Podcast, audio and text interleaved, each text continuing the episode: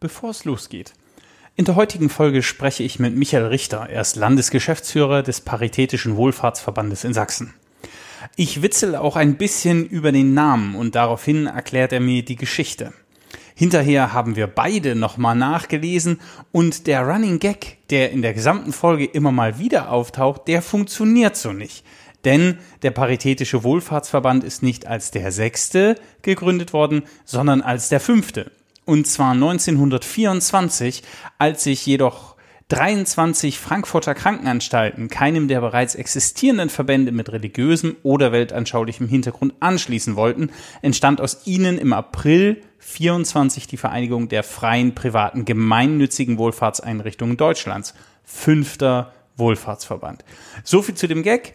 Jetzt viel Vergnügen mit Folge 49 der sächsischen Verhältnisse.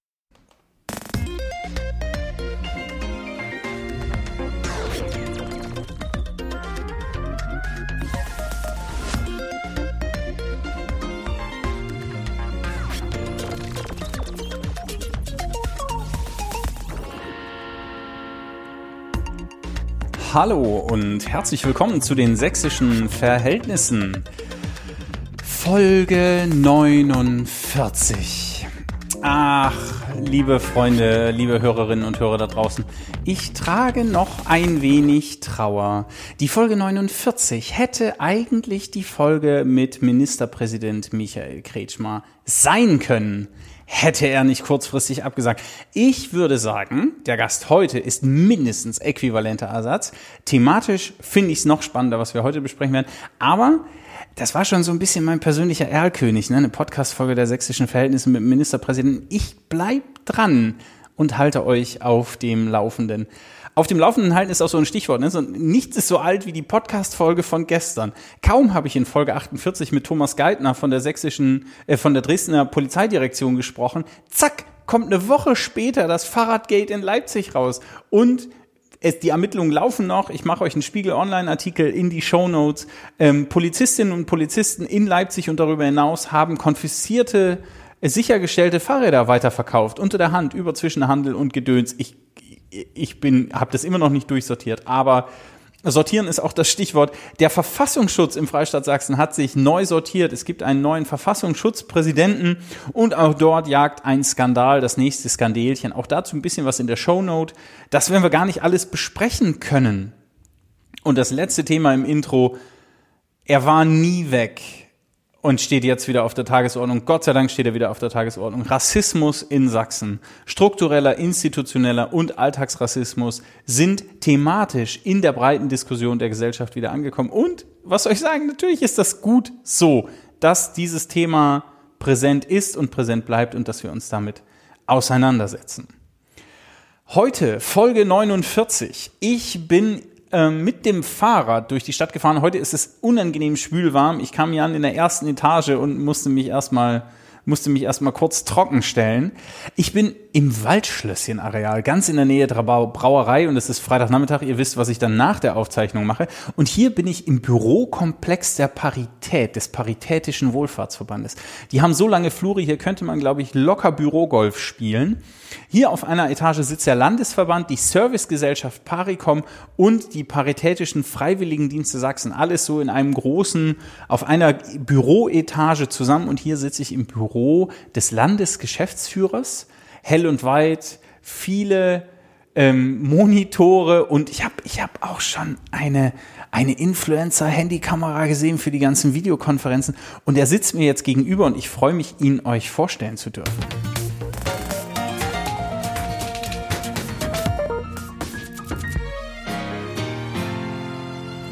Dinge, die Sie noch nicht über Michael Richter gewusst haben. Michael Richter ist 1977 in Baden-Württemberg geboren. Seit 1990, weil sein Vater beruflich in Leipzig zu tun hatte, war er in Leipzig, war in Sachsen und würde sich, glaube ich, deswegen auch gerne als Leipziger bezeichnen oder empfinden. Er ist verheiratet und hat vier Kinder und ein Enkelkind. Bevor er Geschäftsführer beim Paritätischen Wohlfahrtsverband wurde, war er im Seehaus e.V. tätig. Das ist ein Verein in der Nähe von Leipzig, der Strafvollzug in freier Form ermöglicht. Vielleicht kann er dazu auch noch ein bisschen was erzählen. Michael Richter hat 1996 Abi gemacht mit einem Schnitt von 2,7. Woher ich das weiß? Von Twitter. Da hat er das nämlich selber geschrieben und das ist ein Account, den man sich ruhig mal angucken kann. Michael Richter hat soziale Arbeit studiert. Total entspannen kann Michael Richter, wenn er in der Natur ist und ähm, schöne Musik hören kann. Und richtig ausflippen kann er, wenn meine Kinder würden sagen, ähm, wenn wir am Esstisch uns streiten, aber das ist nicht für die Öffentlichkeit ähm, im positiven Sinne auch wieder zu toller Musik. Und heute ist in der 49. Folge der Sächsischen Verhältnisse zu Gast der Geschäftsführer des Paritätischen Wohlfahrtsverbandes Michael Richter. Herzlich willkommen. Vielen Dank. Wie geht's? Danke, gut, es ist schwül draußen, ne? Hm, unangenehm schwül schon fast. Der Podcast heißt Sächsische Verhältnisse. Wie verstehen, wie verstehst du diesen Begriff? Ähm, da ich wusste, dass die Frage in jedem Podcast kommt, habe ich an der tatsächlich rumgeknaubelt, seit du mich angefragt hast. Ähm, und finde die Antworten, die deine Gäste so gegeben haben, alle total interessant und spannend, weil irgendwie alles so seine Richtigkeit hat. Also ich persönlich würde jetzt mal sagen, jawohl, Sachsen ist schon irgendwie was eigenes, aber vieles, was wir unter sächsische Verhältnisse manchmal diskutieren, hat eigentlich eher was mit gesellschaftlichen Verhältnissen, mit Demografie, mit Ost-West, ähm, mit so einer gewissen Regionalität auch zu tun. Ähm, für mich kann ich sagen, fühle ich mich in Sachsen total wohl und finde es hier ähm, in vielerlei Hinsicht total schön und manches finde ich ärgerlich, aber ich glaube, das würde ich anderswo auch ärgerlich finden. Okay. Ja, ähm, ich habe hab gerade schon das erste Mal gestolpert. Wir duzen uns, wir kennen uns aus verschiedenen anderen Bezügen. Ich mache ja nicht nur den Podcast, sondern darf eben auch Vorsitzender des Landesjugendrings sein. An der Stelle begegnen wir uns oder man trifft sich im Landtag oder bei anderen Themen. Insofern, Michael, schön, dass du da bist. Vielen herzlichen Dank dass du der Einladung gefolgt bist. Ähm, heute auf der Business-Seite. Du bist Landesgeschäftsführer des Paritätischen Wohlfahrtsverbandes. Wer oder was ist das? Die Wohlfahrtsverbände sind Zusammenschlüsse von gemeinnützigen Organisationen, die eben soziale oder Bildungsangebote machen bei den Menschen. Und äh, da gibt es ganz bekannte, sage ich jetzt mal, die auch beim ja, bei den Menschen vor Ort bekannt sind, wie die Diakonie, die Caritas, das Rote Kreuz, die AWO.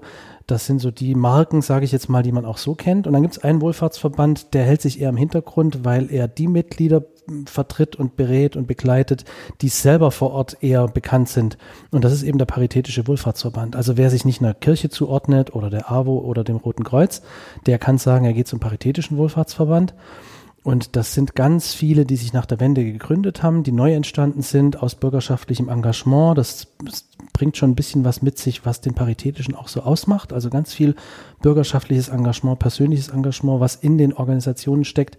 Und dann gibt's aber auch so ein paar äh, große Träger, die auch bekannt sind, wie die Volkssolidaritäten, die Lebenshilfen, ähm, den VDK, und, die, und Kinderschutzbund. Die und die gehören auch zu uns, genau. Aha. Aber jetzt mal, jetzt mal Hand aufs Herz. Ne? Ähm, Gab es den Namen nicht auch in Schick? Also paritätischer Wohlfahrtsverband, das ehrlich. Das geht gar nicht. Ne? Hm.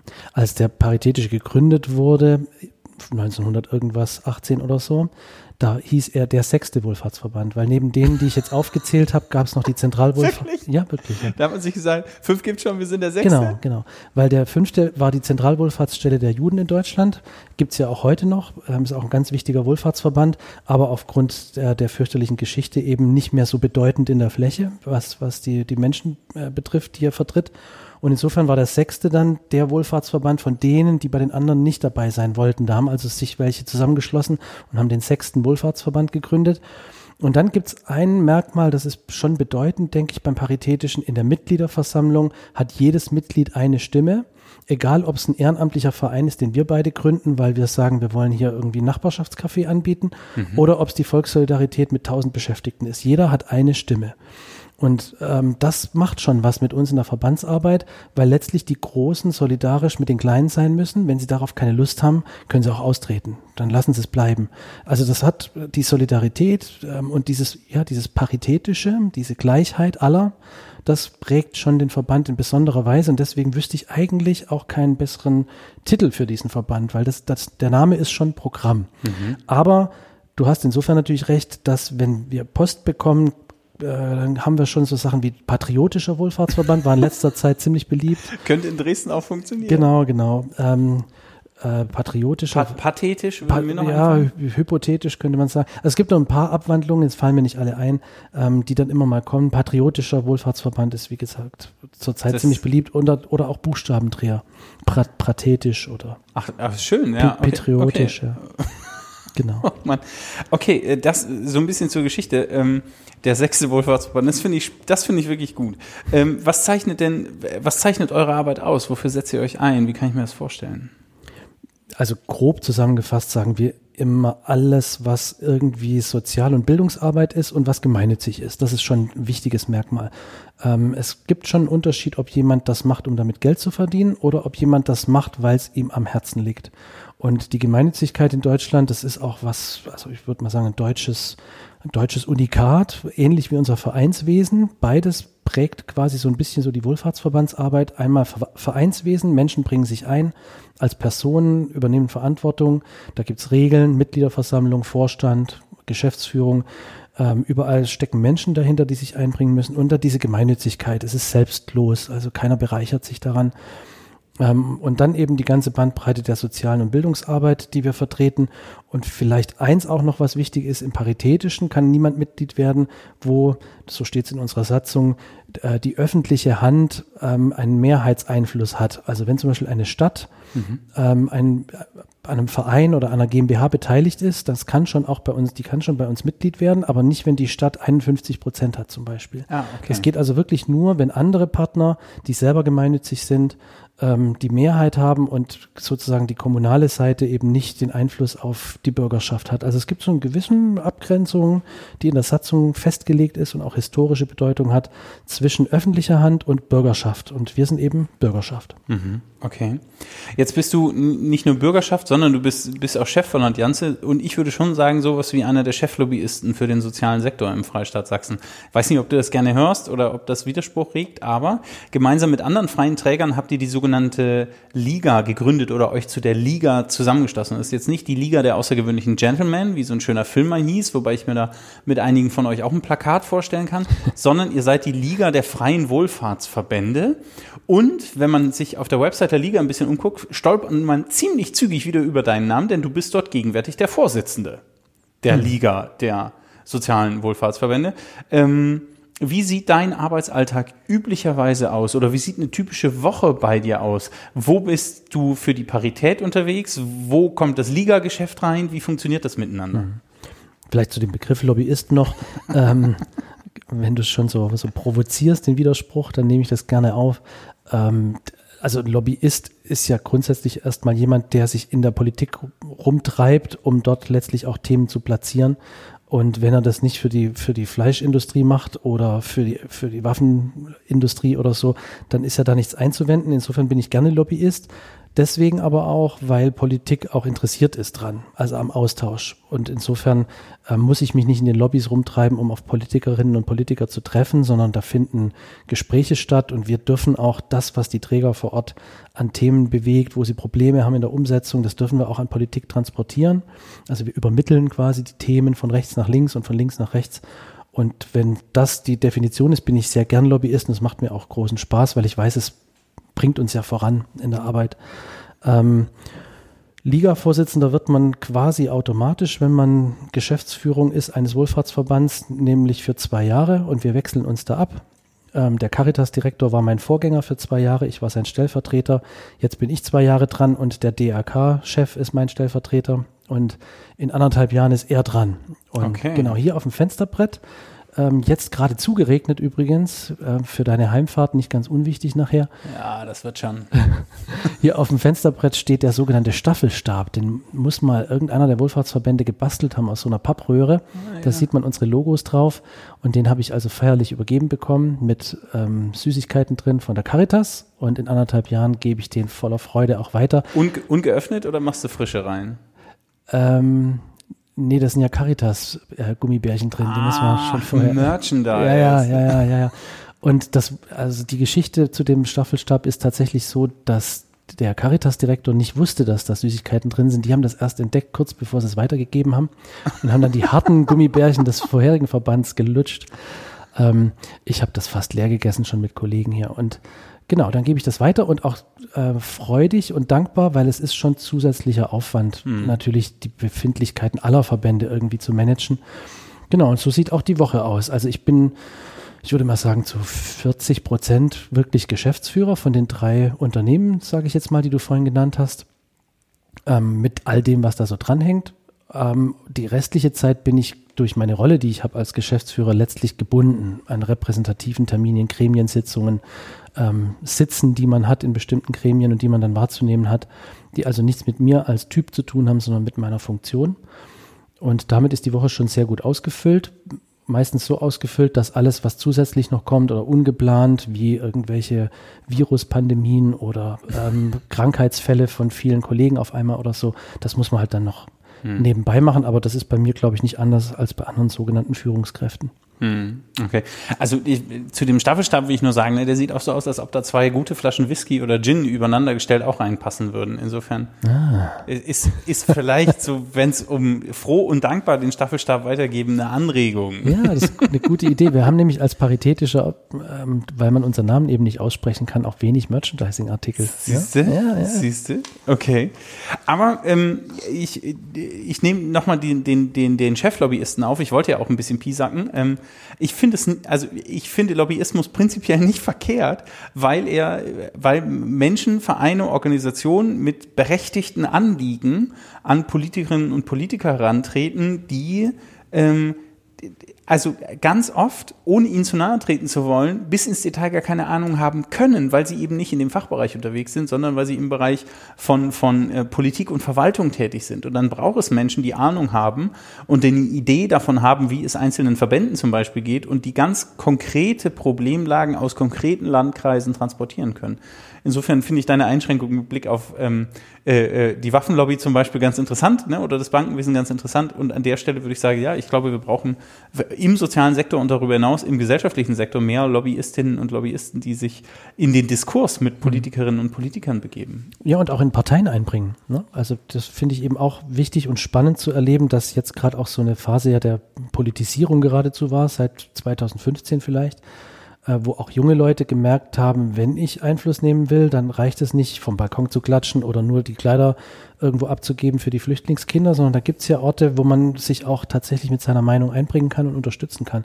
Das finde ich schon gut, wenn ich dann merke, dass ich in Parteien auch auf Leute treffe, die in der Praxis auch in so einem Feld tätig sind und dann unmittelbar ihre Erfahrung einbringen wollen, aber das, was ich eben toll finde, auch können. Also die werden auch gehört. Ja.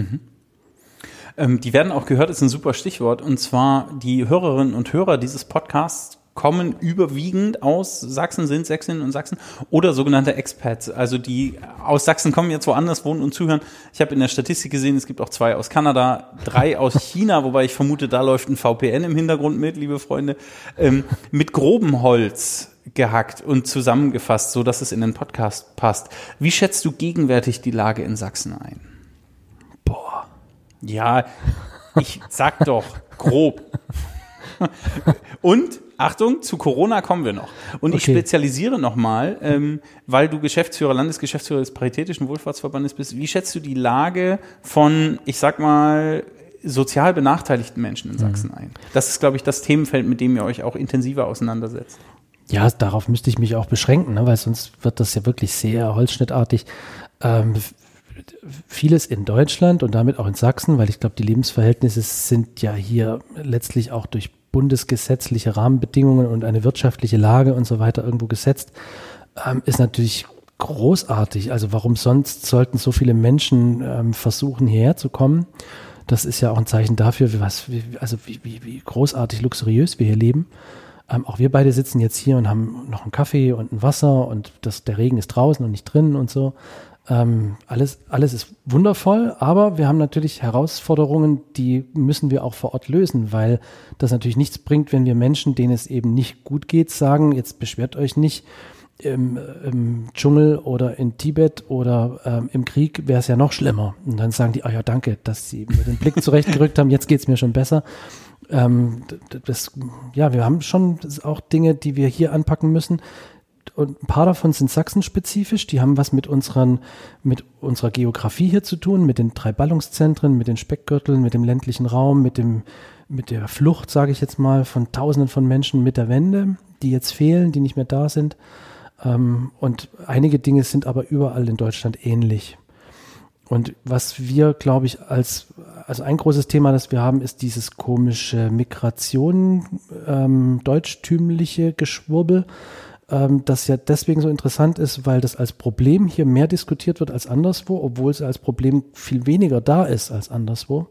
Damit müssen wir umgehen.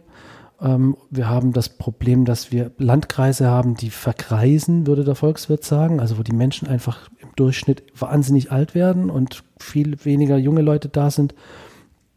Ähm, und dann haben wir einfach Menschen, die sind teilweise seit Generationen, muss man sagen, abgeschnitten. Ne? Wenn wir jetzt hier sitzen mit so einem Headset und Podcast aufzeichnen und sowas, Podcast interessiert die nicht und wir können die auch über Podcasts nicht erreichen. Wenn wir nachher zu Corona kommen und zu der Frage, wie man über digitale Medien kommuniziert und Bildung vermitteln kann, dann müssen wir auch über ethische Fragen sprechen. Wie erreichen wir wirklich alle? Oder wie machen wir die Schere noch weiter auf? Das war jetzt, das war jetzt der Blick auf, auf die gesellschaftspolitischen Fragestellungen und Themen. Und wenn man jetzt den Fokus noch etwas schärfer stellt, nämlich ähm, auf den Bereich, für den der sechste Wohlfahrtsverband, der Paritätische Wohlfahrtsverband auch zuständig ist, nämlich für den sogenannten sozialen Sektor. Wie schätzt du da die Großwetterlage in Sachsen gerade ein? Also wir haben in Deutschland die sogenannten Sozialgesetzbücher. Ähm, und die sind schon ein Rahmen, den ich ziemlich großartig finde. Also das muss ich schon so sagen. Die, die Aufteilung dieser Sozialgesetzbücher, die einzelnen Leistungen, die, die sich ähm, daraus ergeben, die Zuständigkeiten, das ist schon alles ziemlich gut organisiert. Und in dem Rahmen kann man schon Wohlfahrtsstaat gut gestalten, finde ich. Also das ist bei allem, was man verbessern kann, weil immer noch Details da sind. Jetzt ist gerade wieder großes Thema Hartz IV und die Frage der Gerechtigkeit dort da gibt es immer viel zu tun, aber der Rahmen ist schon ziemlich gut. Ähm, wenn man aber auf die Menschen konkret guckt, einmal auf die Menschen, die Hilfe brauchen, sei es langfristig aufgrund irgendeiner Erkrankung zum Beispiel oder ähm, kurzfristig, weil sie in eine Notlage geraten sind, oder wenn man auch auf die Menschen schaut, die in den Einrichtungen arbeiten, also letztlich Hilfe anbieten, da sind wir jetzt im Vergleich zu anderen Bundesländern schon so, dass man sagen kann, also Leute, was ist es uns wert und wo wollen wir auch mal hin? Also wie soll sich die, die, das Zusammenleben hier auch weiterentwickeln? Wenn wir da nicht aufpassen und letztlich auch ein bisschen mehr Schwung reingeben, dann kann das schon dazu führen, dass das letztlich auch Probleme hochspült, die wir nicht hätten, wenn wir zum Beispiel die Menschen im sozialen Bereich, äh, die hier arbeiten, besser entlohnen und auch sicherer, äh, sichere Arbeitsverhältnisse haben. Und zum anderen auch, wenn wir den Menschen, die Hilfe brauchen, das Gefühl vermitteln, die Hilfe ist sofort und professionell da. Weil wenn äh, man da ewig drauf warten muss, wenn man das Gefühl hat, da ist keiner für mich zuständig, ich durchschaue diesen ganzen Dschungel nicht, oder der Richter in seinem Podcast sagt, die Gesetze seien toll, aber ich begreife gar nicht, was das Gesetz mit mir zu tun hat. Also ich verstehe den Zusammenhang zwischen System und meiner Notlage nicht mehr.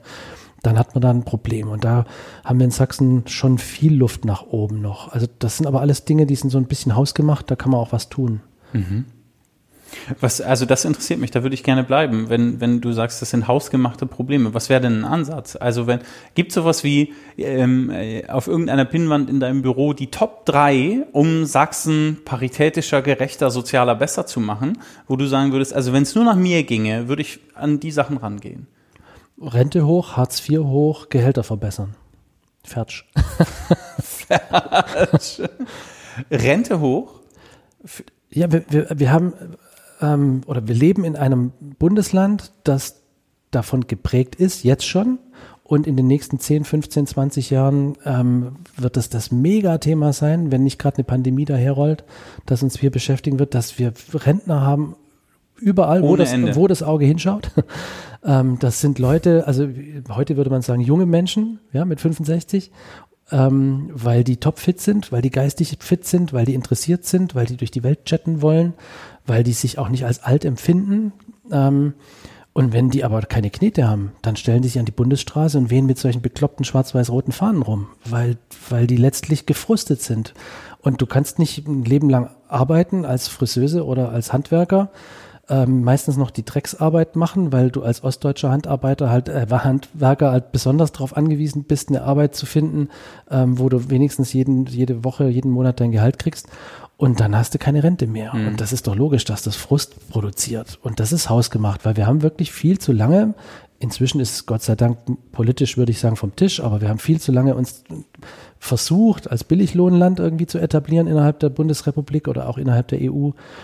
Ähm, wir haben versäumt, letztlich uns als, als Wissenschaftsstandort und auch als lebenswerter Standort zu etablieren. Sozialpolitik war immer nur der Geldfresser. Das sind die, die die Knete nur rausschmeißen wollen und begreift gar nicht, dass, was weiß ich jetzt, eine Ingenieursfamilie oder eine Medizinerfamilie, die nach Leipzig zieht, die braucht natürlich einen Kita-Platz und die braucht natürlich auch ein, ein, eine Musikschule um die mhm. Ecke und sowas, ne? Und einen mhm. schönen Spielplatz, der nicht nur total versifft ist und wo die Spritzen rumliegen oder so. Ähm, und das ist jetzt inzwischen angekommen, das meine ich mit Haus gemacht, aber es war lange Zeit nicht so. Und das war wirklich, also als Wohlfahrtsverbandslobbyist, wie du mich bezeichnet hast, war es anstrengend, weil man das Gefühl hatte, man redet andere Sprachen. Hm. Also die auch, das war auch keine logische Diskussion, hm. das war eine rein politische, ähm, ja, Holzschnittdiskussion, wirklich sinnlos. Aber das hat sich geändert in den letzten Jahren. Jetzt müssen wir da ran, ja. Okay. Äh, Hartz IV hoch? Ja, Hartz IV ist zu niedrig. Hartz IV ist, ähm, ist, ist eine, also eine Schweinerei eigentlich, wenn man bedenkt, dass das ja vom Ansatz her bedeuten soll, dass es vorübergehend ist. Dass Menschen, die in eine Notlage geraten sind, einerseits Hilfe bekommen, ja, durch Jobcenter, damit sie in Arbeit kommen und andererseits eben auch ähm, ja, finanziell so abgesichert sind, dass sie nicht aus, äh, so abdriften oder so runterfallen, durch die Netze fallen, dass es ihnen danach im Prinzip nicht mehr möglich ist, auf die Beine zu kommen. Und dafür ist Hartz IV zu niedrig. Du kannst mit Hartz IV im Prinzip dich entscheiden, ähm, willst du dich gesund ernähren oder willst du ein Haustier haben oder willst du ein Kind haben. Aber alles zusammen geht nicht, ja. Mhm willst du ins Kino gehen und so weiter. Theoretisch ist das natürlich alles vorgesehen, aber es ist, also die Hartz IV Die Rechenspiele sind. Ja, die Hartz IV Sätze haben sich in keinster Weise mit den Lohn- und Kostenentwicklungen mitentwickelt. Mhm. Und dann ist auch das Sanktionssystem, das dahinter steckt, da muss man natürlich immer drauf gucken. Natürlich gibt es Menschen, denen man auch in den Hintern treten muss. Und natürlich bin ich auch kein Freund davon, jedem einfach so Geld also in die Hand zu drücken im Sinne so eines Bürgergelds, das jeder kriegt oder sowas. Das finde ich auch schwierig vom Ansatz. Aber ähm, dass jetzt zum Beispiel in der Pandemie so ein freiberuflicher Musiker sich beim Jobcenter meldet und Hartz IV beantragt und am nächsten Tag soll er sich als Müllmann einsetzen lassen ähm, und kann damit ja sich gar nicht mehr um seine Freiberuflichkeit kümmern, das sind schon alberne Ansätze. Ja. Mhm. Da gibt's viel zu tun. Ich merke schon. Das war zweimal hoch. Und was sollte runter? Du hast gesagt, Renten hoch, Hartz-IV-Satz hoch und das dritte? Und Gehälter hoch. Ne? Alles hoch. Alles hoch. Alles Gehälter hoch. hoch. Auf jeden Fall, ja, na klar. Die Gehälter im sozialen Bereich sind aus zwei Gründen problematisch niedrig oder die Arbeitsbedingungen sind schwierig, sagen wir es mal so. Ähm, es gibt auch andere Branchen, wo die Arbeitsbedingungen anspruchsvoll sind. Das ist ja überhaupt keine Frage. Ähm, und da wird sich auch nicht viel beklagt. Ja, der Klempner, der musste in der Krise auch raus zur Oma und das Rohr richten und die Handwerker, die sind bei Wind und Wetter draußen und der Bäcker steht früh auf und der Lastwagenfahrer schläft sonst wo. Also es gibt viele Jobs, wo ich die Leute nicht beneide, was sie tun. Ähm, Im sozialen Bereich kommt halt noch dazu, dass wir oft befristete Jobs nur haben, ne? weil da gibt es dann halt staatliches Geld und das gibt es nur für ein Jahr und dann muss man es wieder neu beantragen. Das heißt, eine hoch ausgebildete Sozialarbeiterin mit Masterabschluss, ähm, die also den gleich, das gleiche Qualifikationsniveau hat wie der Architekt, ähm, die hat nur einen Jahresvertrag, die kann sich niemals ein Haus kaufen. Also selbst wenn sie das Gehalt hätte, dann hat sie nur Jahresverträge. Kein Mensch äh, gibt dir einen Kredit für irgendwas. Doch, doch, ne? doch, doch. Die Bank gibt Kredite, aber das sind dann andere Sätze. Ach so, okay. Man, man, man, kann auch, man kann auch mit befristeten Verträgen Kredite kriegen. Ja, mit anderem Risiko halt, ne? mhm. Also, hey, ist ja nicht so, dass ich nie auch im sozialen Sektor bin. Ja, okay, okay, du kennst dich da aus, ich merke schon. Ähm, und dann ist es noch eine zweite Ungerechtigkeit, da sind wir dann aber schon auf einem, auf einem neuen Thema auch. Wir haben natürlich bei uns in unseren Arbeitsbereichen 60 bis 70 Prozent Frauen. Mhm. Und ich finde das als Ungerechtigkeit, die ich auch ähm, unablässig ankämpfen möchte, dass ganz selbstverständlich in den Männerberufen wir diese Diskussion nicht haben und in den Frauenberufen haben wir die. Und da geht es noch nicht mal um die Inhalte, da geht es um die Frage, ähm, warum müssen Berufe, wo die Frauen arbeiten, von vornherein schlechter bezahlt sein? Verstehe ich nicht. Ja, dann kann man immer noch über die, über die Qualifikation sprechen oder über die Verantwortung. Also da kann man ja sagen, so ein Ingenieur, der so ein Stück Werkstoff prüft, ähm, ob das jetzt den richtigen Metallmolekül-Dingsbums-Anteil hat und so, die Verantwortung ist bestimmt höher als so ein Katheter setzen. Ja, das kann schon sein. Das war jetzt zynisch. Ach so, ist mal, mhm. ja, stimmt. Muss man bei Twitter muss man hier so eins, eins Ausrufezeichen jetzt dazu schreiben. Ah, sehr Oder? Gut. Ja, ja, so ungefähr. Ja, so ungefähr, genau.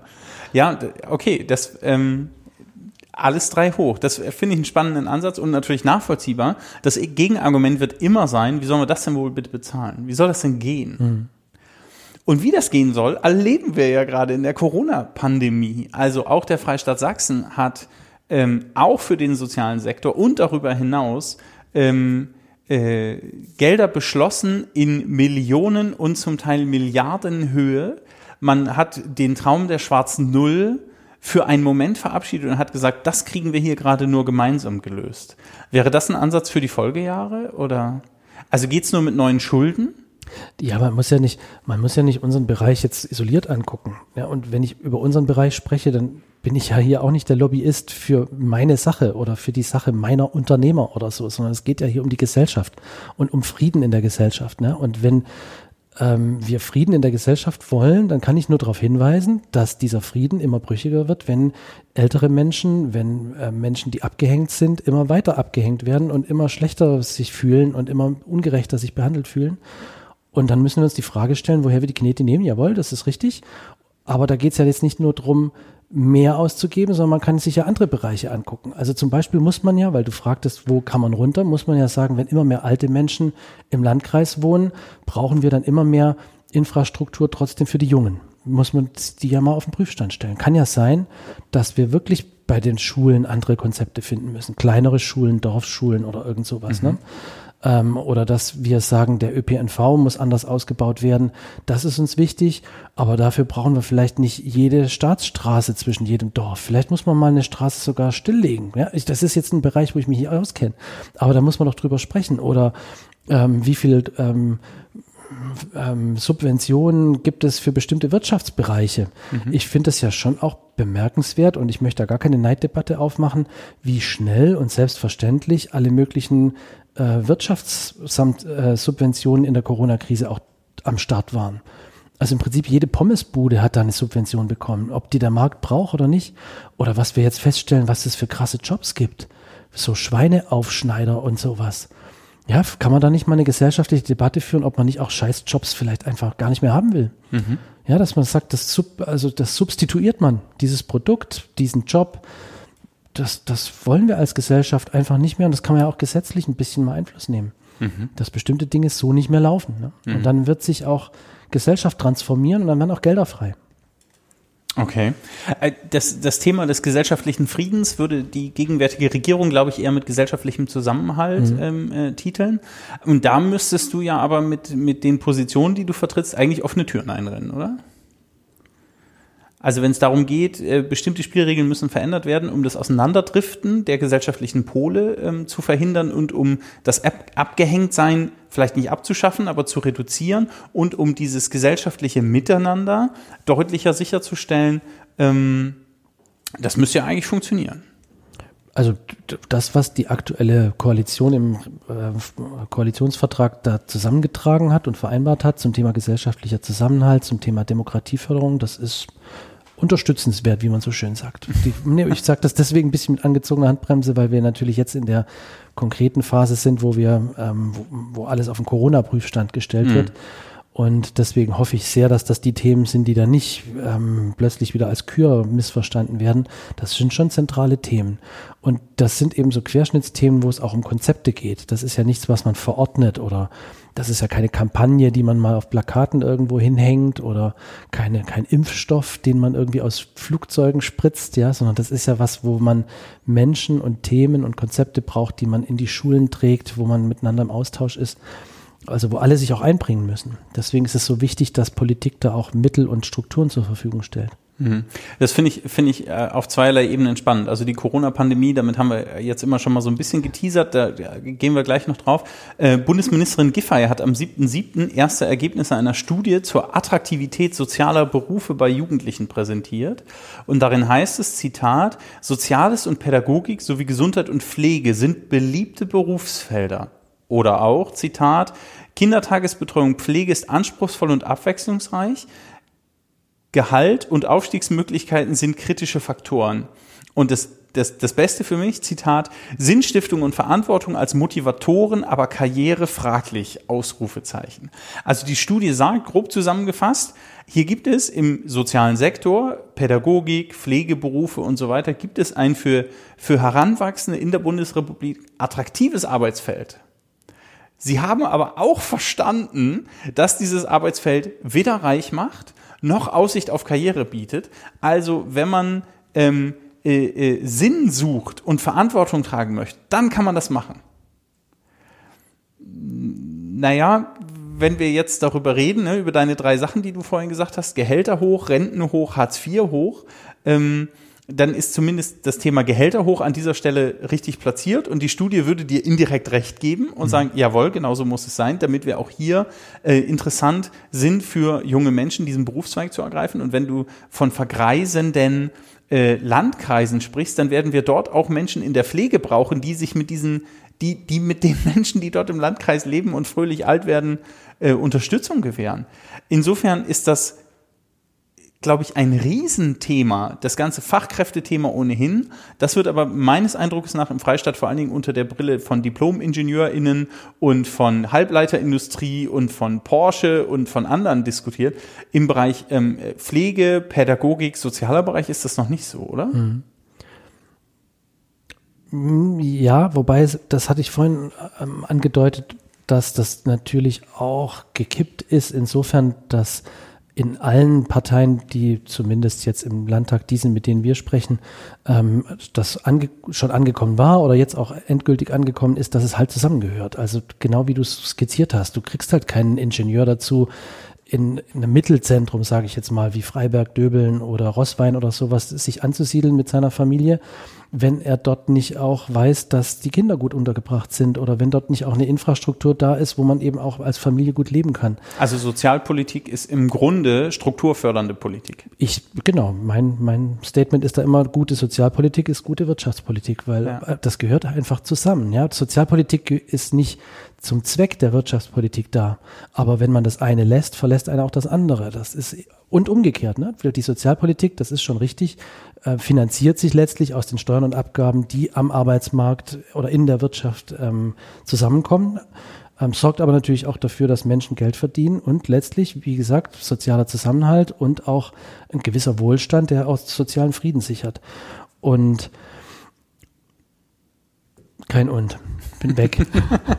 Sozialen Frieden sichern. Das wird in den kommenden Jahren, glaube ich, spannend. Also ähm, die Corona-Pandemie und ihre wirtschaftlichen. Ah, hm. Hast du noch den Gedanken? Willst du zurückkommen? Na, das ist ein Podcast, da kann man sowas machen. Das ist total gut.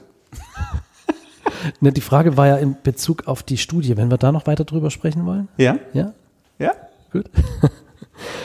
Ähm, die Aussage der Studie ist ja aber eben auch, neben den harten Fakten quasi wie Gehalt oder auch ähm, Abwechslungsreichtum, dass es sinnstiftend ist. Und das Schöne an der Studie ist ein zweiter Aspekt, den ich wichtig finde und den ich auch immer, ich komme wieder zurück zum Lobbyisten, so als Grundsatz für mich selber auch habe oder für unsere Verbandsarbeit auch sehe, dass es nicht darum geht, von der Politik zu fordern, sondern immer auch als Verband zurückzuspiegeln zu den Einrichtungen, zu den Trägern, letztlich könnte man sagen zu den Menschen. Wo habt ihr auch selber in der Hand, euch zu engagieren im Sozialraum oder in eurer Situation, in der ihr euch befindet? Also wenn wir jetzt konstruiert zehn Menschen hätten, die sagen, ähm, wir können uns kein Essen leisten, dann würden wir als Verband nicht sagen, Politik, das sind zehn Menschen, die können sich kein Essen leisten, erhöhe mal die Hartz-IV-Sätze, sondern wir sagen eben auch mit dazu, was können wir vor Ort mithelfen, dass ihr vielleicht besser ähm, euch organisieren könnt. Was gibt's dort für, also deswegen gibt's eben Vereine, die eben auch ähm, helfen, Bewerbungen zu schreiben oder die Tafeln, so schwierig ich das finde, das ganze Tafelthema, ähm, die eben auch Essen zur Verfügung stellen. Also wir unterstützen eben beide Seiten. Und bei der Studie ist es auch so, dass man da auf der einen Seite sagen kann, Politik, wir brauchen bessere Gehälter und brauchen mehr Planungssicherheit für die Menschen im sozialen Bereich. Aber Sinnstiftung, ähm, wie schaffen wir es auch als Arbeitgeber von Sozialarbeiterinnen und Sozialarbeitern oder von Pflegekräften, letztlich, dass diese Sinnstiftung auch langfristig Motivation erzeugt. Also dass man wirklich in dem Bereich auch nach Hause kommt und sagt, heute war es schwierig, aber es war sinnvoll, was ich gemacht habe, weil heute ist ganz konkret Folgendes passiert und mein Arbeitgeber weiß das auch zu schätzen, dass ich das heute erreicht habe. Mhm. Da sind wir schon auch in unserer, ich sag mal, Arbeitgeberqualität gefragt. Ne? Mhm. Sinn und Motivation, ne? Oder Sinn und Verantwortung. Mhm. Und wenn das gut zusammenkommt. In den, in den freiwilligen Surveys, wenn es um ehrenamtliches Engagement geht, da äh, spricht man ganz oft von Spaß und Sinn wenn es keinen Sinn macht, muss es wenigstens Spaß machen. Aber wenn es keinen Spaß macht und keinen Sinn macht, dann sind junge Menschen auch ganz schnell raus. Mhm. Und das ist, glaube ich, mit Blick auf Ehrenamt und den sozialen Sektor, ähm, jetzt könnte man Spaß durch Anerkennung, Wertschätzung und Verantwortung ähm, äh, vielleicht ersetzen. Ähm, diese zwei Faktoren werden immer wichtiger werden und werden eine wichtige Rolle spielen. Und trotzdem befürchte ich, dass wir in den kommenden Jahren ähm, mit, mit den Auswirkungen der Corona-Pandemie ähm, genau das nochmal in Frage stellen werden. Also der, der billigste Spruch ist, man kann einen Euro nur einmal ausgeben. So. Und irgendwann werde ich mich entscheiden müssen, wofür gebe ich ihn aus. Ich glaube, 2020 in diesem Jahr sind die finanziellen sind die gemachten finanziellen Zusagen noch sicher. Das wird alles funktionieren. Aber spätestens 21 folgend wird es wird es spannend auch im Freistaat, wie mit weniger finanziellen Ressourcen trotzdem möglichst viel auskömmlich miteinander ähm, äh, finanziert finanziert werden soll. Und wenn ich mich umhöre, dann ist es vor allen Dingen im sozialen Bereich, dass sich Menschen Sorgen machen, denn irgendwann wird die Diskussion kommen, reparieren wir die Straße oder halten wir den Jugendclub offen? Wie bereitet sich der Paritätische Wohlfahrtsverband auf diese Diskussion vor? Oder wie denkst du selbst, wird diese Diskussion möglicherweise laufen? Und unter dem, unter dem Label des gesellschaftlichen Zusammenhalts, was können wir vielleicht jetzt schon tun? Mhm. Also sollten wir das vielleicht jetzt schon mal diskutieren, wo es uns einigermaßen, wo, wo wir alle noch einigermaßen bequem hier sitzen. Ne? Mhm. Also das eine hast du gerade schon gemacht, du hast schon mahnende Worte gefunden und das tun wir auch, ne, dass man mahnen muss vor dem, was ich, welche Folgen da kommen könnten. Und das ist auch die Funktion eines Verbandes, dass wir letztlich auch mitkriegen, Nachfragen erzählt bekommen von den Trägern vor Ort, welche Konsequenzen ergeben sich jetzt schon draus in der Pandemie, aber jetzt auch danach. Ähm, erreicht man die Klientinnen und Klienten, wie man so schön sagt, noch? Ähm, sind Familien weggerutscht? Haben wir Fälle von häuslicher Gewalt, äh, wo wir anders damit umgehen müssen? Ähm, sind Kinder nicht mehr erreicht worden, wenn die Kita zu ist? Welche Konsequenzen hatte das für die Kinder? Ähm, wir haben auch Schulen, aus denen man hört, dass sie gar nicht wissen, wo die, ob die Schüler noch so richtig da sind, weil die auch Wochen gebraucht haben, bis sie wieder in Kontakt getreten sind. Das sind so konkrete Probleme, auf die muss man, ich sage es mal, konzeptionell hinweisen. Aber wie du eben auch sagst, da muss man auch ähm, volkswirtschaftlich letztlich darauf hinweisen, dass wir da die richtigen Maßstäbe setzen. Du hast mich aber auch nach einer persönlichen Einschätzung gefragt. Im Moment habe ich eigentlich eher, ich bin ja nun auch schon ein alt, älterer Mann, ja, hast du mein Geburtsdatum genannt. Zumindest, und ich bin ganz ehrlich, ja? du bist schon Großvater und du ja. bist aber nicht nicht so viel älter als ich, habe ich bei deinem Geburtsjahr gemerkt. Und das sagt ja auch jetzt gerade was über mich. naja, kann man von zwei Seiten sehen, genau. Ja. Ähm, also ich bin zumindest alt genug, wahrscheinlich sind wir beide alt genug, dass wir zwei Dinge auch schon erlebt haben in der letzten Zeit, ähm, also auch realisiert haben. Ja, wir sind zumindest zu jung, um die Wende so richtig erlebt zu haben, mhm. so als, ich sage es mal, in der politischen Dimension, mhm. persönlich vielleicht. Also bei mir war das jedenfalls so, aber nicht in den politischen Zusammenhängen. Ähm, aber wir haben die New Economy Blase beide vielleicht schon erlebt, so ums mhm. Jahr 2000, ja, als, als New Economy hochkam, als ähm, Unternehmen, die irgendwelche ähm, Webseiten angeboten haben, mehr wert waren als BMW an der Börse und dann zusammengeplatzt sind ohne Ende und dann zehn Jahre später oder acht Jahre später nochmal die große Finanzkrise. Mhm. Und jetzt haben wir Corona. Und äh, ich fürchte, dass, oder was heißt fürchte, ja, das ist ein bisschen komisch, aber ähm, für Deutschland wird der Darwinismus hier zuschlagen, denke ich. Und wir werden Bewerbungen aus Italien, aus Griechenland, aus Spanien, aus der Türkei, aus Polen wieder bekommen von Menschen, die überhaupt keine Perspektive mehr haben. Dort ist jetzt der Arbeitsmarkt relativ stabil gewesen, also zumindest so stabil, dass die Menschen nicht nach Sachsen kommen müssen, ähm, weil alle irgendwie Arbeit hatten. Mhm. Aber die, die nur irgendwie Arbeit hatten, die haben sie jetzt nicht mehr. Und das ist in den anderen, in allen anderen Ländern, außer in Deutschland, glaube ich, ein größeres Problem. England hätte davon profitiert, die haben einen anderen Weg eingeschlagen. Da kann man es jetzt Darwin gemäß sagen, selbst schuld. Ja. Ähm, ich glaube nicht, dass Deutschland so riesig beschädigt aus der Krise rausgeht, weil es den anderen noch beschissener geht. Mhm. Und ich fürchte, das merken wir jetzt gerade so erste Indizien in den Freiwilligendiensten. Wir haben unglaublich viele Bewerbungen für Freiwilligendienste aus anderen Ländern. Mhm. Äh, wir haben unheimlich stabile Nachfrage nach Freiwilligendiensten, weil die jungen Leute zum Beispiel auch nicht ins Ausland können. Die können ja im Moment auch nicht nach, nach, Hm, nach aber Australien oder so. orientieren will man sich trotzdem. Man will trotzdem wissen, was geht im Leben. Ne? Genau, man will sich trotzdem orientieren und das kann auf mittlere Sicht eher so sein, dass Deutschland jetzt gar nicht so den Riesenschaden davon mitnimmt. Insofern finde ich alles, was da gerade auch politisch diskutiert wird, so eine Mischung aus Ist-Situation in Kombination mit üblicher äh, üblicher Ellenbogenmentalität, dass jeder jetzt erstmal guckt, dass er mit dem Rücken an die Wand kommt. Also die Kommunen sagen, wir sind pleite nächstes Jahr, damit die Landespolitik möglichst viel gibt. Die Landespolitik sagt, wir äh, können niemals das nächste Jahr überstehen ohne Bürgerkrieg, damit die Bundespolitik möglichst viel gibt. Also würde ich im Moment noch nicht überbewerten. Okay, also abwarten und das Phänomen bestaunen und im Zweifel die eigenen Positionen angemessen einbringen. Ne? Naja, und die Chancen oder die Probleme, die wir hatten, jetzt eben auch anpacken. Ähm, wenn wir sagen, wir haben Fachkräfteproblem, ein Attraktivitätsproblem, dann lasst uns doch zumindest mal im ersten Schritt das Prekariat äh, der befristeten Verträge abschaffen. Das kostet ja erstmal gar kein Geld. Dann lass uns doch als Politik jetzt sagen, ähm, okay, niedrige, niedrige Gehälter sind das eine, da müssen wir jetzt erstmal ein bisschen rumverhandeln, aber lasst uns zumindest die befristeten Verträge Aber feste- schon mal abschaffen. feste Verträge wären ja Das schon kann man doch schon mal machen, weil das, was die Leute braucht, das steht doch, ist doch völlig klar. Ne? Und das nächste ist, dass wir eben auch als Arbeitgeber, da komme ich jetzt wieder auf uns selbst zurück, betrifft aber die Arbeitgeber insgesamt überall, sagen muss, okay, äh, Fachkräftemangel war ja eh schon ein Indiz dafür, dass man sich ein bisschen drehen muss. Die Krise hat gezeigt, wir haben aber hier Arbeitsplätze, die trotzdem im Vergleich zu, zu, zu ähm, Gastronomie zum Beispiel oder Hotels relativ krisensicher sind, weil wir gebraucht werden. Dann lasst uns das doch als Stärke auch rausstellen und das mal ganz bewusst auch in die Gesellschaft tragen.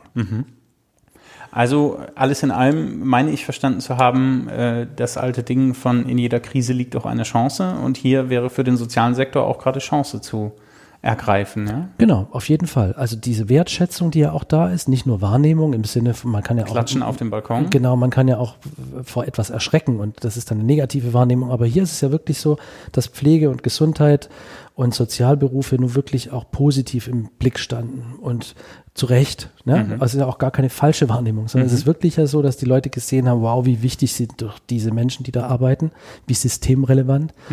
Und das können wir doch jetzt auch wirklich weiterführen und sagen, super, dann lass uns die Themen anpacken, damit wir in der nächsten Krise noch stabiler dastehen. Ich finde, ähm, das habe ich am Anfang der Corona-Pandemie gedacht und ich weiß noch nicht, ob ich es ob ich's schon ablegen sollte, aber ich habe gedacht, diese, dieses große Pausezeichen, was für viele Menschen gedrückt wurde. Ne? Also viele konnten einfach nicht so arbeiten, wie sie wollten. Andere mussten unglaublich ran. Also ich weiß auch von Menschen, die wahnsinnig erschöpft jetzt in diesen Sommer gehen. Ähm, und trotzdem habe ich gedacht, so gesellschaftlich kommen da bestimmte Themen gerade, also vor Corona war Fridays for Future, die ganze Frage nach Klimapolitik und Klimagerechtigkeit, das ist mit, mit Corona im Grunde auch erstmal gestoppt worden. Dann gab es Fridays for Future Online, jetzt gibt es im September wird es die nächste große Demo geben. Also die ganze Frage nach Klimagerechtigkeit, die wir gesellschaftlich hätten diskutieren müssen, ist für den Moment hat sie pausiert. Die ganze Frage nach sozialer Gerechtigkeit auch, weil alles von diesem, von diesem Virus, der von außen kommt, dominiert wurde. Die Themen lösen sich dadurch ja aber nicht auf, sondern die, ich denke, sobald auch die Corona-Pandemie immer mehr bewältigt wird und spätestens in dem Moment, wo es wahrscheinlich einen Impfstoff gibt oder diese Pandemie im weitesten Sinne als besiegt gibt, sind auch die anderen Themen wieder da. Und ich habe gedacht, vielleicht nutzen wir diese diese zumindest thematisch gesellschaftspolitische Pause mal, um so ein paar Sachen auch mal in Ruhe zu Ende zu denken und zu sagen, könnten wir nicht nach der Pandemie auch eine sozialere, ähm, äh, äh, fairere, bessere Gesellschaft werden? Also liegt da nicht auch irgendwo Potenzial drin, jetzt mal so eine gesellschaftliche Utopie zu entwickeln? Und merke, je länger die Pandemie dauert, nee, das wird nichts. Der Mensch ist, glaube ich, zu sehr Gewohnheitstier an dieser Stelle und es wird, ähm, du hast es vorhin mit, mit, mit Darwin-Effekt benannt, ne? und ich glaube schon, ähm, so wie, wie die ersten, als es wieder möglich war, nach, sofort nach Mallorca fliegen mussten, einfach weil sie mal raus mussten, ne? so wird es, glaube ich, da auch sein, dass bestimmte Themen dann einfach wieder auftauchen, als wäre nichts gewesen. Und das ist so schade. Ja, äh, es, es gab ja in dieser ganzen Lockdown-Phase vor allem von Menschen, die das sozial so getroffen hat. Also, dass die eben nicht mit einer Familie zusammenleben und abgeschnitten waren von ihren Lieben. Oder für mich ganz persönlich, auch mit meiner Frau zusammen, haben wir oft gesagt, was ist das für ein Geschenk, dass wir jeden Tag Menschen in den Arm nehmen dürfen, weil wir als Familie zusammen sind. Ich fand das so ganz krass bei ein paar Menschen aus meinem Umfeld, die monatelang niemand in den Arm nehmen durften. Ja, das ist ja, also da hat man erstmal gemerkt, wie schwer zu ertragen sowas ist oder auch wie es Menschen geht, die das auch sonst im Alltag nicht können, weil sie einfach niemanden haben. Ne? Ähm, Und dann gab es aber so eine, so eine, also das, was ich so wahrnehme, jedenfalls Menschen, die da auch so Meinungsbildner sind, gerade in den sozialen Medien, die haben das letztlich rübergeschoben in so ein soziales Miteinander, äh, in so ein, so ein digitales Miteinander. Das digitale Miteinander ist aber nur eine Ausweichbewegung, die Mhm. macht gar nichts sozialer. Ja, wir haben zwar dann in den sozialen Medien uns gegenseitig bemitleidet und Fotos geschickt von unseren Weinflaschen und so und wie wir jetzt abends da sitzen und Kerzen anmachen und sowas. Ich bin da nicht dazu gekommen, ja, aber ich habe das so mitbekommen bei vielen, also bei erstaunlich vielen Leuten, wo ich dachte, die hätten auch so gut zu tun, aber die waren erstmal total abgeschnitten von allem. Und das hat ja nichts mit sozial zu tun. Also am Ende wird durch die Krise nochmal deutlich, das hast du aber im Prinzip schon gesagt, dass die, ja, letztlich die guten alten Formen des Zusammenlebens, also füreinander da sein, erstmal nicht nach sich selbst gucken, mal Interesse haben am anderen, nicht nur digital, sondern wirklich mal an die Nachbartür gehen, mal klopfen und gucken, wie es Oma Frieda geht da drüben. Das ist halt das, was auch außerhalb der Krise wichtig wäre. In der Krise hat es mal kurz funktioniert. Nicht nur in der Krise, auch in anderen Krisen ist das ja oft so. Oder wenn der Strom ausfällt, da können schon Leute auch aufeinander Acht geben mal und schauen im Haus oder so. Das wäre schon großartig, wenn wir das ein bisschen etablieren Wär schon könnten. geil, ne? Ja, weil das halt auch so, weil das halt auch so Sozialgrenzen überschreitend dann ist. Ne? Du Mhm. guckst dann nicht, wer ist jetzt hier der Herr Doktor und wer ist hier die, die arbeitslose Kassiererin oder sowas, sondern da, Klopapier brauchen wir alle am Ende. Klopapier brauchen wir alle und sich mal anlächeln brauchen wir irgendwie auch alle Mhm. und das wäre schon schön, aber ich glaube, bin dann nicht so fatal, dass ich denke, das wird gar nichts, sondern wir haben schon auch als Verbände versucht, ein paar Sachen zu sichern, wo wir auch dranbleiben, auf jeden Fall. Also wo wir auch ähm, ein paar Sachen niedergeschrieben haben und gesagt haben, da, da wollen wir jetzt schon auch ein paar Maßstäbe setzen, die auch einfach in den Konzepten langfristig auch wieder ähm, bedacht werden sollten, damit wir eben nicht so weitermachen wie bisher. Ne? Okay. Ähm, ich bin jetzt auch ganz gespannt auf mein Gegenüber und bin total empathisch, weil wir spielen Entscheiden oder Leiden. Ah, hier ist er.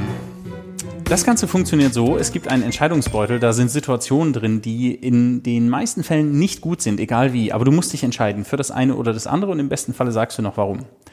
Michael Richter, lieber nur noch schwer verstanden werden oder alle anderen schwer verstehen? Schwer verstanden werden. Warum das denn? Ja, weil ich dann zur Not zuhören kann. Okay, Reicht ja. okay, okay. Jetzt muss ich jetzt ziehen und stell dir die Frage. Ja, genau. Na, so war das gut. Ja, es gibt manche Gäste, die verstehen das auch nicht gleich, die, die lesen dann vor und beantworten selber, ist auch super. Ich erkläre deswegen nicht so detailreich, ja. Okay. Hört deine Frau eigentlich diese Podcasts auch an? Ich, ich weiß ich nicht. Gle gleich wissen wir's. Lieber mit jemandem verheiratet sein, den du nicht liebst oder der dich nicht liebt. Äh, schade, die hätte mich bei dir unglaublich interessiert. Pech. Ich bin Gott sei Dank mit jemandem verheiratet, der mich liebt. Und das ist ja jetzt absolut hypothetisch. Aber wenn, dann würde ich, glaube ich, lieber mit jemandem verheiratet sein, der mich nicht liebt. Ist beides Kacke, aber das wäre dann, das könnte ich, glaube ich, länger aushalten. Hm, das ist wirklich eine Scheißfrage. Wer hat denn sich die ausgedacht? Das ist, das ist das ist Beutel hier. lange Erfahrung. Ähm, manchmal frage ich auch Kolleginnen und Kollegen, falls du mal so eine Frage hast, aber die ist für dich vielleicht wieder ganz einfach. Lieber eine sehr lange Vorstandssitzung oder 150 E-Mails im Posteingang?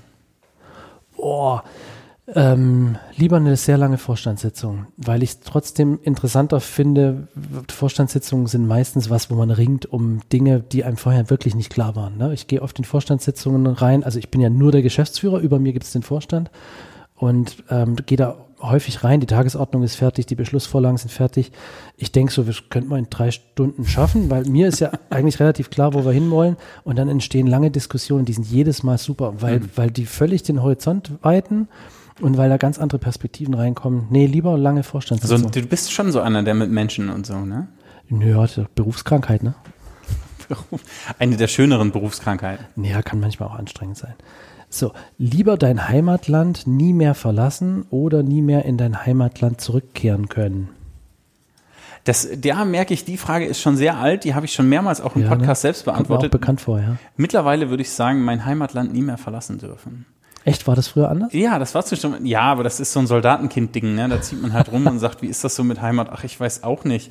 Ähm, und diesmal würde ich aber sagen, Deutschland hat so viele unglaublich tolle Ecken. Das merken wir jetzt in der Corona-Pandemie und den damit verbundenen Urlaubsbuchungen auch. Ich würde, würde mein Heimatland nie wieder verlassen. Michael Richter, lieber im Westen geboren und im Osten sterben oder im Osten geboren und im Westen sterben? Das ist ja Quatsch. Kannst du dich aussuchen. Beides nicht.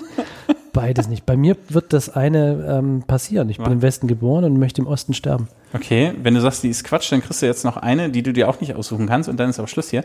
Lieber einen ewigen Ohrwurm des gleichen Liedes oder jede Nacht den gleichen Albtraum?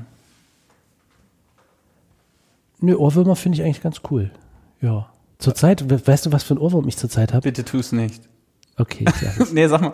Ich ich hatte meinen ersten Auswärtstermin seit Corona jetzt in Geretsried bei München und konnte meinen Sohn mitnehmen. Das war toll, weil wir dann wieder Okay. ein bisschen Zeit miteinander hatten und weil er interessiert war an, ich habe ihm bayerische Kultur und so ein bisschen erzählt, Lederhosen und sowas und habe dann ihm gebeten bei YouTube, ich musste ja fahren, er saß also neben mir, äh, soll, in München steht ein Hofbräuhaus Oh und ich nein. krieg das Oh, nicht mehr aus dem Kopf. zwei, super, Wahnsinn. Also so eine selbstbewusste Heimatkultur, großartig, ja.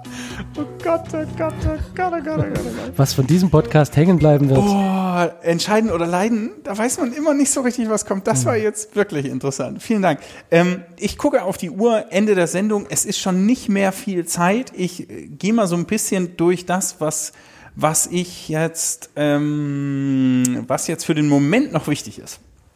Und zwar wüsste ich gerne zum Abschluss der Sendung von dir, was macht ein Ossi, was macht eine Ossi, was macht ein Wessi aus? Wir haben gerade schon gesagt, im Westen geboren, im Osten wahrscheinlich sterben.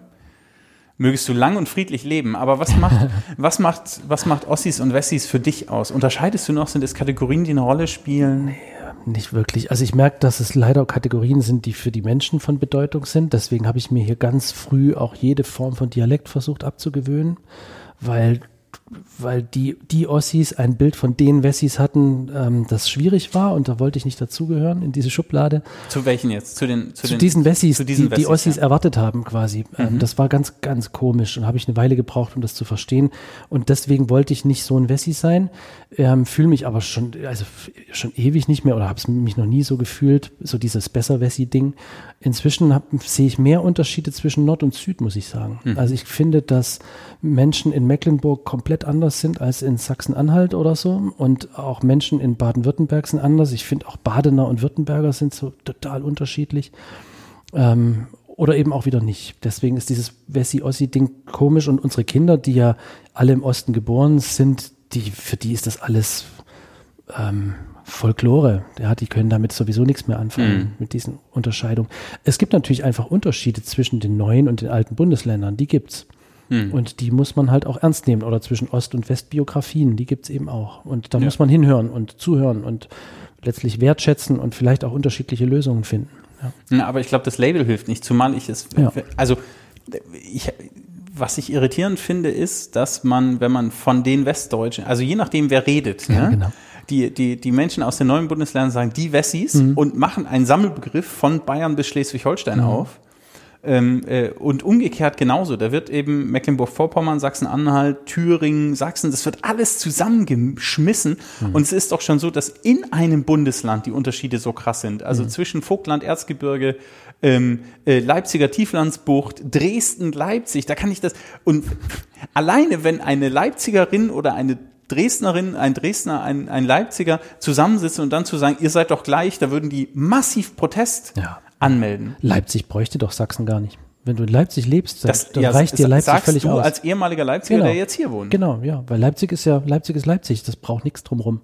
Hat ja auch nichts drumrum. Ist, eigentlich, ist eigentlich egal, wo die Stadt ist, sie ist sich selbst genug. Genau, das ist wie ein Stadtstaat in Sachsen, ja. Das, insofern kannst du schon Leipzig ja in keinerlei Hinsicht mit irgendwas vergleichen, was es sonst so in Sachsen gibt. Und das ist halt so. Dresden ist stolz auf sein Umland, zu Recht, weil es großartig, wunderschön ist, ähm, in jede Richtung, die man hier guckt. Leipzig hat ja gar nichts. Ja? Also nicht die Menschen, ja. Du weißt, Menschen schätze ich immer, aber landschaftlich ist da nichts und die paar Seen, die da jetzt entstehen, sind toll, aber die, die prägen ja nicht das, das kulturelle Erbe dieser Stadt. Aber äh, bevor wir, bevor wir so ein Leipzig-Dresden-Gate aufmachen, ähm, äh, was denkst du, wann wird sich der Begriff Ossi und Wessi erledigt haben? Also wenn deine Kinder sagen, ist Folklore, brauchst du noch eine Generation? Oder? Nee, ich fürchte, das dauert noch länger, weil ich habe auch viele Schulfreunde gehabt, die in der zweiten, auf jeden Fall, manche sogar in der dritten Generation von ähm, türkischen Gastarbeiter, also türkische Gastarbeiterkinder oder gar Enkelkinder waren. Und die waren immer die Türken, ja, obwohl die überhaupt kein Türkisch mehr können. Ja, die sind, die können schlimmeren Dialekt als ich. Und trotzdem kommen die aus dieser Ecke des Migrationshintergrunds nicht raus. Und ich fürchte, es bei Ost-West wird das uns auch noch eine Weile beschäftigen. Huiuiui. Michael Richter, das Outro läuft. Ist zu Ende. Ich hatte noch Themen auf der Liste, vielleicht komme ich nochmal wieder. Wir sind nicht ganz durchgekommen. Herzlichen Dank für das Gespräch und die Zeit. Was passiert heute noch? Freitagnachmittag. Das Waldschlösschen ist ja hier um die Ecke. Nee, ich hab's nicht so mit.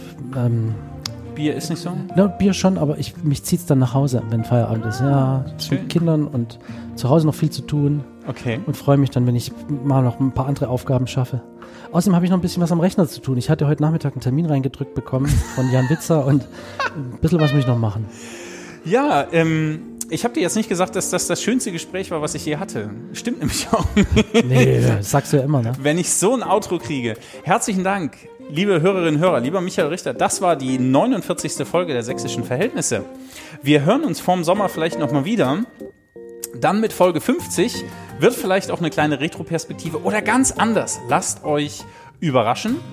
Wenn es euch gefallen hat, lasst einen Kommentar da. Guckt mal bei Twitter, Instagram oder Facebook bei Michael Richter vorbei und natürlich beim sechsten Sozialverband, beim Paritätischen Wohlfahrtsverband, so ist es richtig. Michael, herzlichen Dank. Letzte Worte Ja, für dank- den Podcast. Ja, Für den Podcast. Für den Podcast, ja. Mhm. Danke, hat Spaß gemacht. Du machst einen tollen Job. Und ähm, ich wünsche dir ein schönes Wochenende und draußen allen, die das tatsächlich interessiert hat, wie du es schon gesagt hast, schaut in unsere Themen rein, informiert euch. Herzliche Einladung. Herzlichen Dank. Das war's. Macht's gut, genießt das Wochenende. Diese Folge ist aufgezeichnet worden am Freitag, den 10.07. Die nächste kommt in nicht allzu ferner Zukunft. Macht's gut, bleibt gesund und denkt dran, geht an die Luft und esst ein Eis. Das brauchen wir alle immer und immer wieder. Tschüss. Ciao.